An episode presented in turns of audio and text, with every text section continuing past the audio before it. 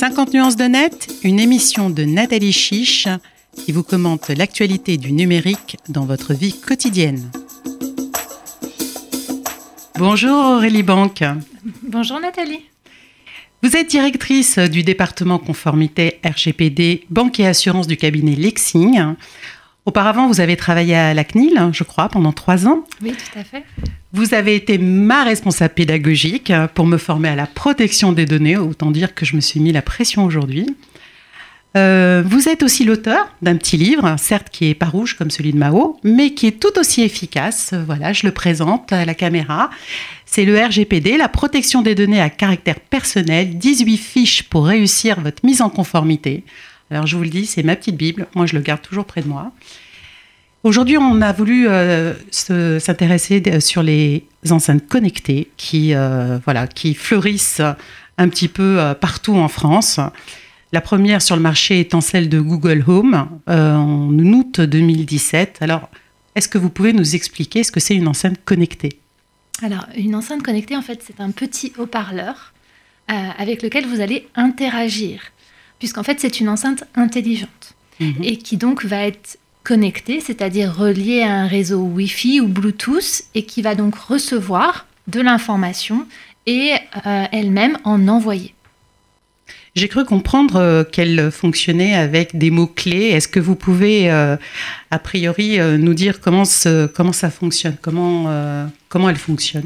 Alors, très concrètement, en fait, votre enceinte est en veille en permanence. Et vous devez la réveiller pour pouvoir effectivement obtenir de l'information ou interagir avec elle. Mhm. Donc vous allez avoir un mot-clé de type euh, OK Google et Alexa, etc., qui va vous permettre de réveiller l'enceinte. Donc on la réveille avec un mot-clé, si je comprends bien. C'est ça, une petite phrase. Allume la lumière, lumière étant le mot-clé, par exemple. Tout à fait. D'accord. Euh, ensuite, il y a deux options. Soit vous êtes reconnu parce que vous vous êtes enregistré. C'est-à-dire que très concrètement, au moment où vous avez paramétré votre enceinte, vous avez enregistré votre voix pour qu'on sache que bah, c'est Aurélie Banque aujourd'hui qui va interagir avec cette enceinte. D'accord. Donc moi, par exemple, si je suis chez vous, je ne peux pas activer l'enceinte connectée avec ma voix. Tout à fait. Vous ne pourriez pas si effectivement je m'étais enrôlée, on va dire enregistrée pour être la seule à pouvoir finalement utiliser cette enceinte. Alors pourquoi je dis ça? Parce que je n'ai pas d'enceinte connectée, je ne pense pas en avoir, donc je ne sais pas comment ça fonctionne. Voilà. Euh, bah écoutez, j'en ai pas non plus, mais j'en ai testé quelques-unes. D'accord. Donc vous êtes à ce moment-là reconnu, on a capté une donnée qu'on dit donnée biométrique, c'est-à-dire que vous êtes identifié et seules les personnes qui auront été enrôlées, donc identifiées, pourront utiliser l'enceinte. Et ensuite, vous allez lui présenter votre requête. Typiquement, quelle est la météo du jour euh, Pouvez-vous diffuser telle ou telle musique Très bien. Alors, ces enceintes, on dit que c'est des enceintes donc connectées ou intelligentes. Elles vont être vraiment la clé de voûte hein, de notre foyer. Elles font vraiment une grande entrée dans notre foyer qui va être connecté. Donc, on, parle de maison connectée. À quoi servent vraiment ces enceintes connectées? Pourquoi en avoir besoin? Pourquoi en acheter? Si ce n'est qu'un, est-ce que c'est un gadget ou est-ce qu'il y a une réelle euh, utilisation euh, qui pourrait être euh, vraiment très importante pour notre futur? Alors, en fait, vous pouvez à peu près tout lui demander, entre guillemets. Ça fonctionne un peu comme un moteur de recherche. C'est-à-dire que vous ah. lui euh, envoyez une question, vous lui demandez la météo du jour, vous pouvez lui demander le temps qui sera nécessaire pour euh, atteindre tel ou tel objet, enfin tel ou tel lieu, si vous avez besoin de vous déplacer. Est-ce que votre ligne du métro du matin fonctionne normalement ou pas? Et elle va vous répondre. Elle peut aussi interagir avec d'autres euh, éléments que vous auriez connectés à votre domicile. Par exemple, la lumière, elle va ouvrir et fermer vos volets, etc. Donc, euh, ça relève un peu aujourd'hui du gadget, mais intégrer vraiment dans une. Parce qu'on parle de plus en plus de domotique à la maison, ça pourrait avoir une réelle utilité, ou pour des personnes qui peuvent être par exemple des personnes âgées ou des personnes qui seraient à mobilité réduite, ça peut leur permettre de gagner aussi en autonomie. D'accord. Il faut savoir qu'actuellement, les enceintes connectées, elles sont soit principalement américaines, Alexa d'Amazon, HomePod d'Apple, Invoke de Microsoft, Home, on l'a dit, euh, de Google, ou alors asiatiques comme Bixby de Samsung. Est-ce que vous connaissez des enceintes connectées qui seraient par hasard européennes ou, françaises? Alors aujourd'hui, on n'a pas de leader sur le marché, qui se soit français ou européen, qui se soit lancé euh, euh, dans le business effectivement, des enceintes connectées. Après, euh, par contre, ce que vous avez, c'est que vous pouvez finalement connecter une enceinte qui serait une enceinte classique aussi. Et il y a des outils qui sont développés pour ça. C'est-à-dire que vous avez une enceinte classique et vous pouvez lui adjoindre un capteur qui fait d'elle une enceinte connectée, puisque ce capteur lui permet éventuellement de dialoguer. D'accord, donc ça serait une, enceinte euh, qui deviendrait connectée tout d'un coup. Tout à fait. D'accord. Alors justement, on va revenir peut-être sur le fonctionnement même. Vous nous avez dit tout à l'heure qu'il fallait un micro, qu'il fallait une connexion à Internet ou à Bluetooth. Euh, comment ça fonctionne précisément? On va prendre un exemple, puisque je vous dis, je, n'ai pas d'enceinte connectée.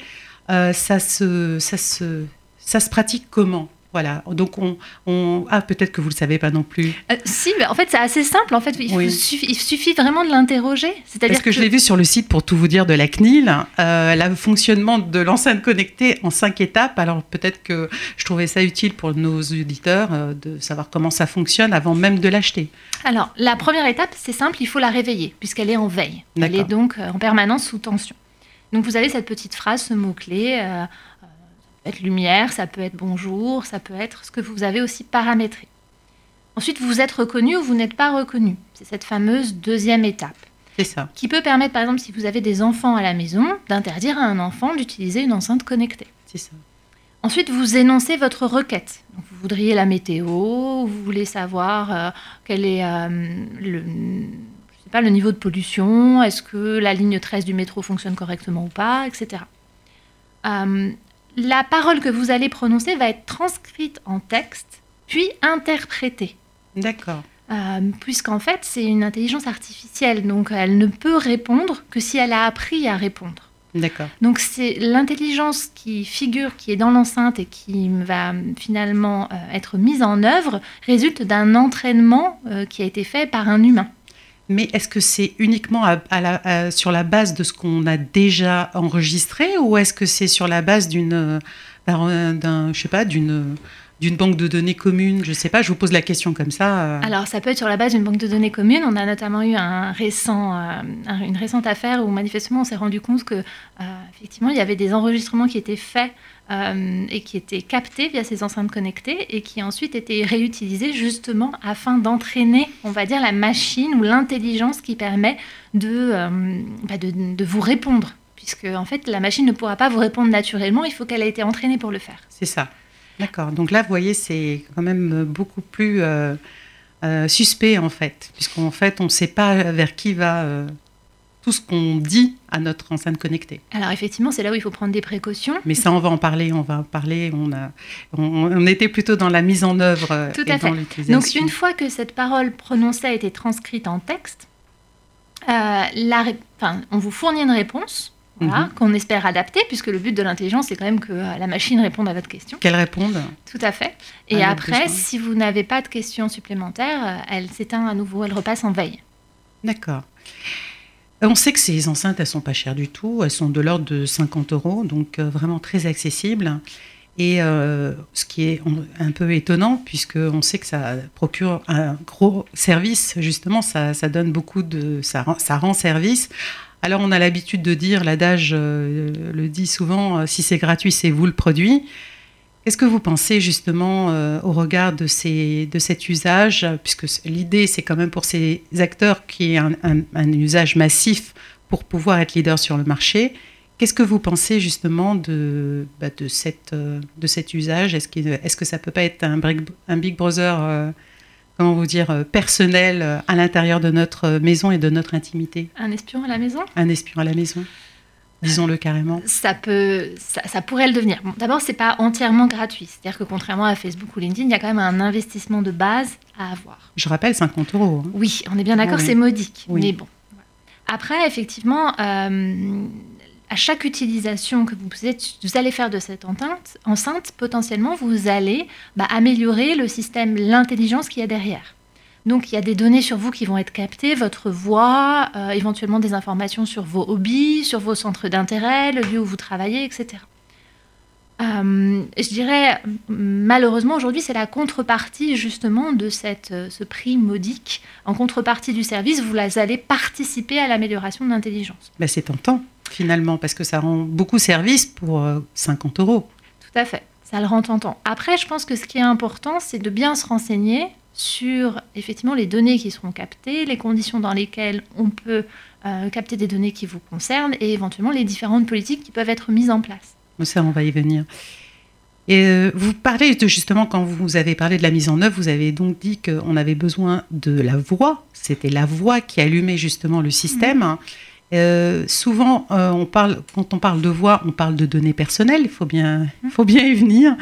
Et, et, donc, elle est donc indispensable au fonctionnement de cette enceinte connectée. Alors, vous avez évoqué la biométrie juste avant de commencer l'émission. Est-ce que vous pouvez m'en dire euh, plus? Qu'est-ce que Qu'est-ce que vous pouvez nous indiquer sur cette notion de biométrie? Alors, la biométrie, en fait, c'est une, caractéristique physique qui vous est propre. C'est-à-dire une empreinte digitale, on parle beaucoup de reconnaissance faciale ou euh, d'empreinte vocale. En fait, c'est vraiment, c'est vraiment une caractéristique physique qui vous concerne et qui vous est propre, qui n'appartient à personne d'autre et qui permet de vous identifier de manière unique. Et en général, c'est une méthode d'identification extrêmement forte, c'est-à-dire que vous n'avez qu'une seule empreinte digitale et vous n'avez qu'une seule empreinte vocale. Donc ça vous identifie avec un degré de certitude très important.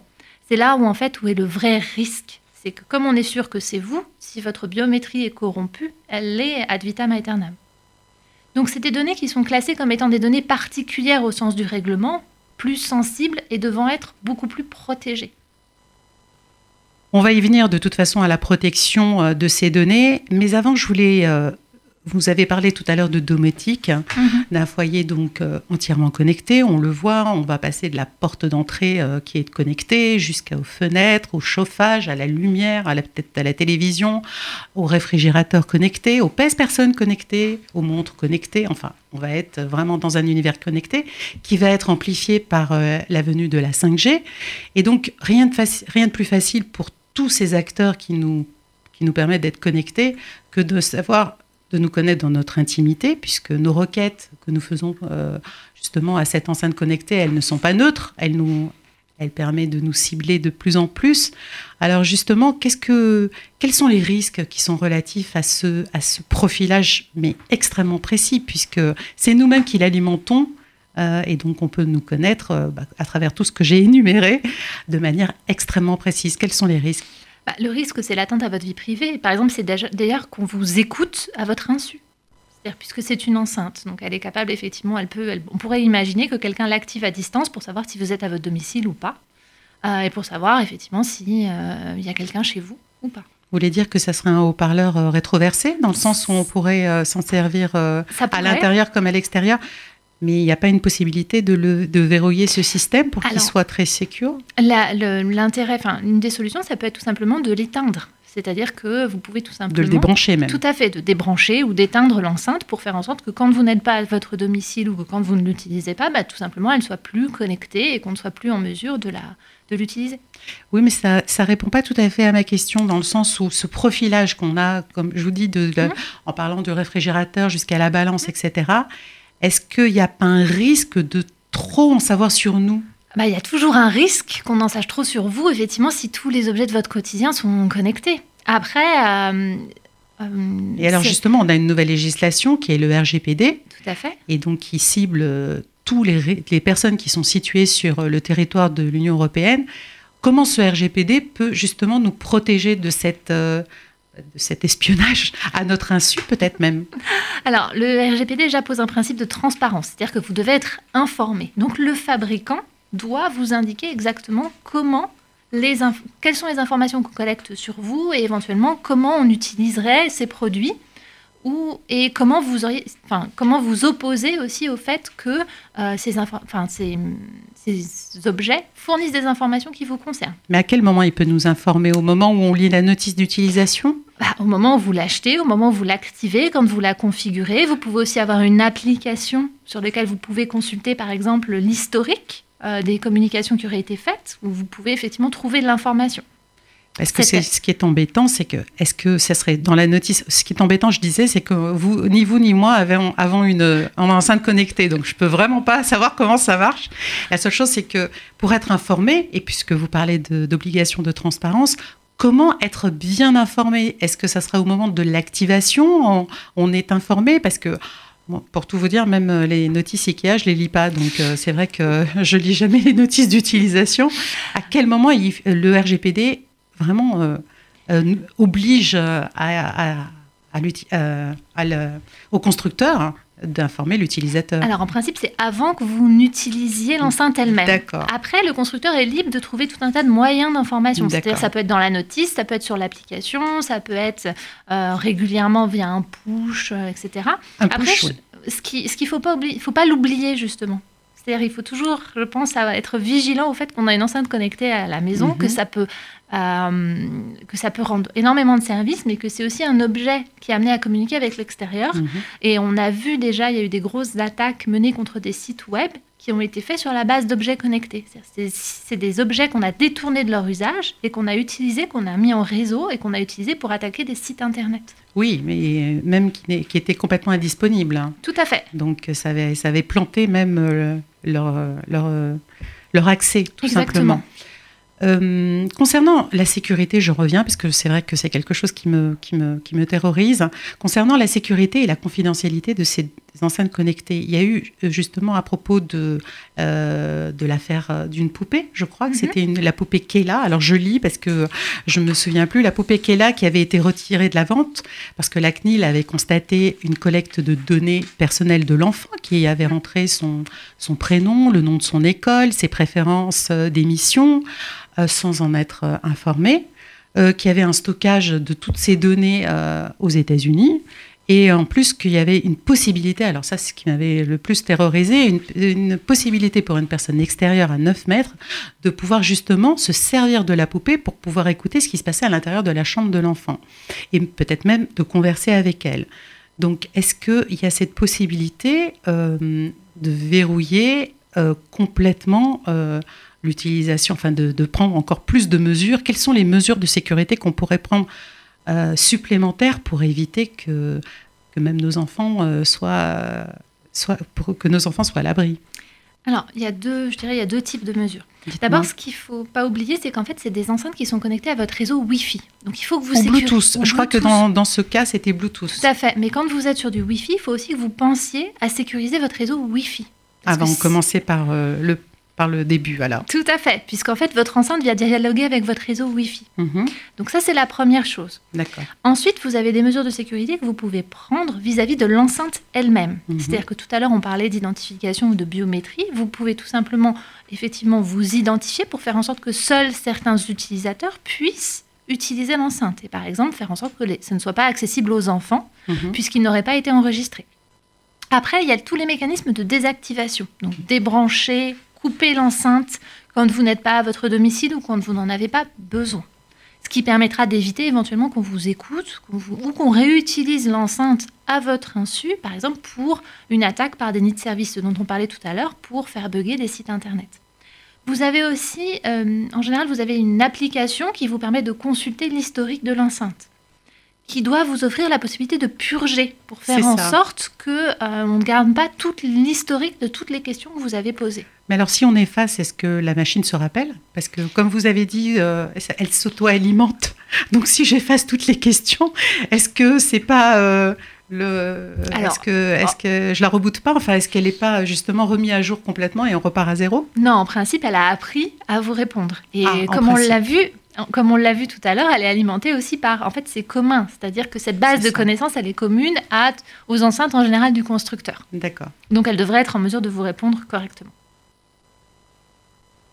Très bien. Euh, la, bon, la CNIL, euh, c'est vrai qu'elle nous alerte sur son site euh, mm-hmm. du fonctionnement, des précautions à prendre, par exemple, aussi prévenir ses invités quand on invite des personnes à la maison, prévenir qu'on a une enceinte connectée aussi est assez salutaire. Euh, et donc, la question que j'ai à vous poser, et je sais qu'elle n'est pas très facile, c'est est-ce qu'il est possible quand même de nous protéger contre nous-mêmes, hein, justement de notre pas de notre, de notre peut-être naïveté, je dirais, ou de, ou de, de l'utilisation qu'on peut faire de cette enceinte connectée. Comment, comment nous protéger contre nous-mêmes? Parce que souvent, c'est vrai qu'on ne prend pas les mesures adéquates. Qu'est-ce qu'on pourrait faire de plus? Alors, à part le paramétrage, vous l'avez dit et répété, mais, mais si on si on paramètre pas, que faire? Bah, alors, vous l'avez dit, vous avez parlé de l'exemple de la poupée Kayla. La CNIL a quand même eu une action vis-à-vis du constructeur et du fabricant pour euh, effectivement lui demander de se mettre en conformité. Euh, ils, Je crois bien que ça a été retiré. Tout à fait. Ils ont un laboratoire aussi et ils testent régulièrement des produits, des services, donc des enceintes, effectivement, pour éventuellement, pour éventuellement intervenir auprès de certains constructeurs pour leur demander de faire des corrections.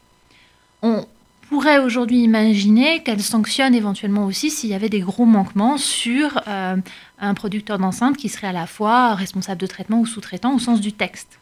Alors ça, vous pouvez nous dire ce que c'est responsable de traitement et sous-traitant pour nos utilisateurs Alors, euh, pour faire simple, le responsable de traitement va décider de mettre en place euh, un traitement de données à caractère personnel, donc de collecter des informations pour un certain nombre d'objectifs.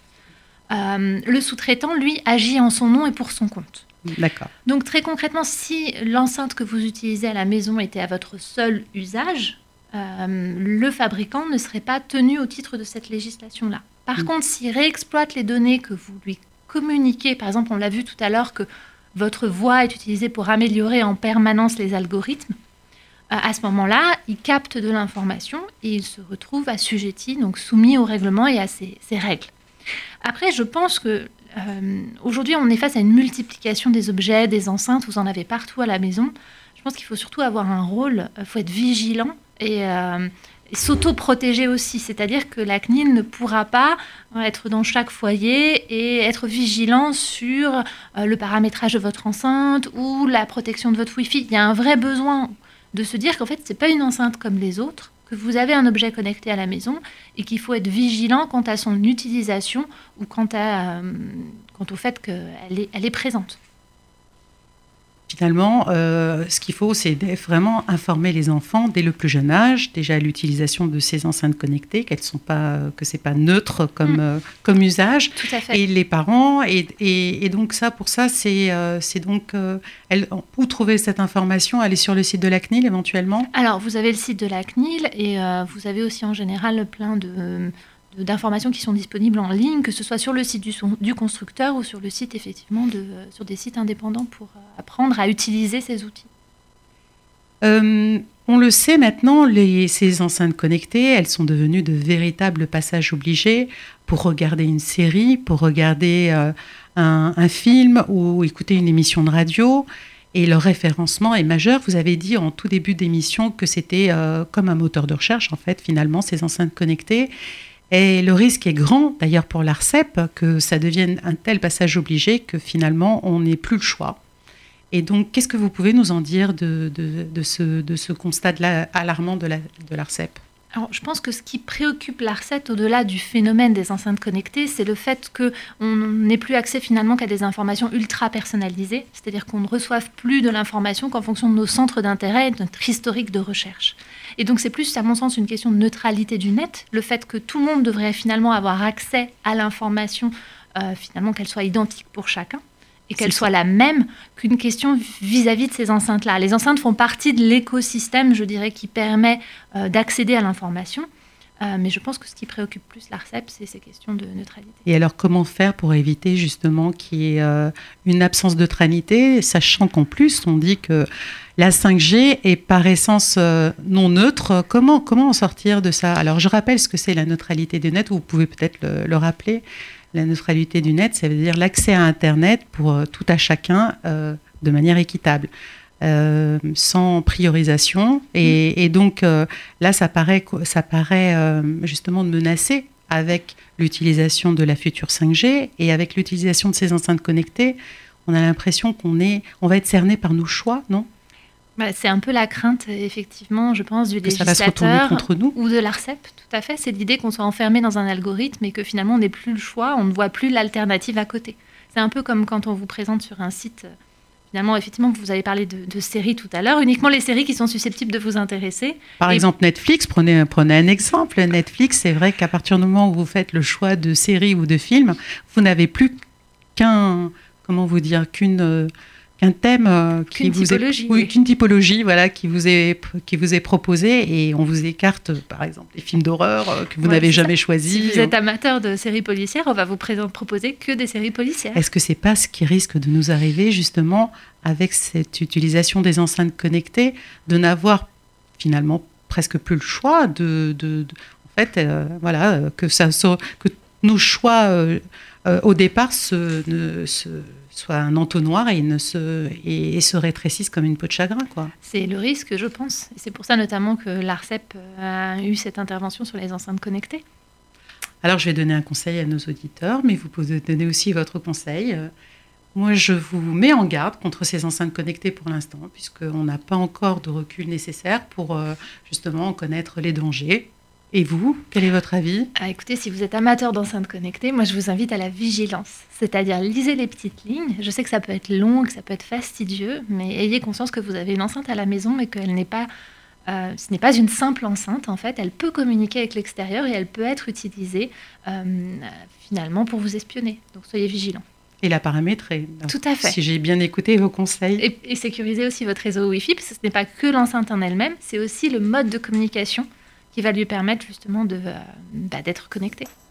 Eh bien, vous voilà prévenu. Merci beaucoup Aurélie Banque. Merci.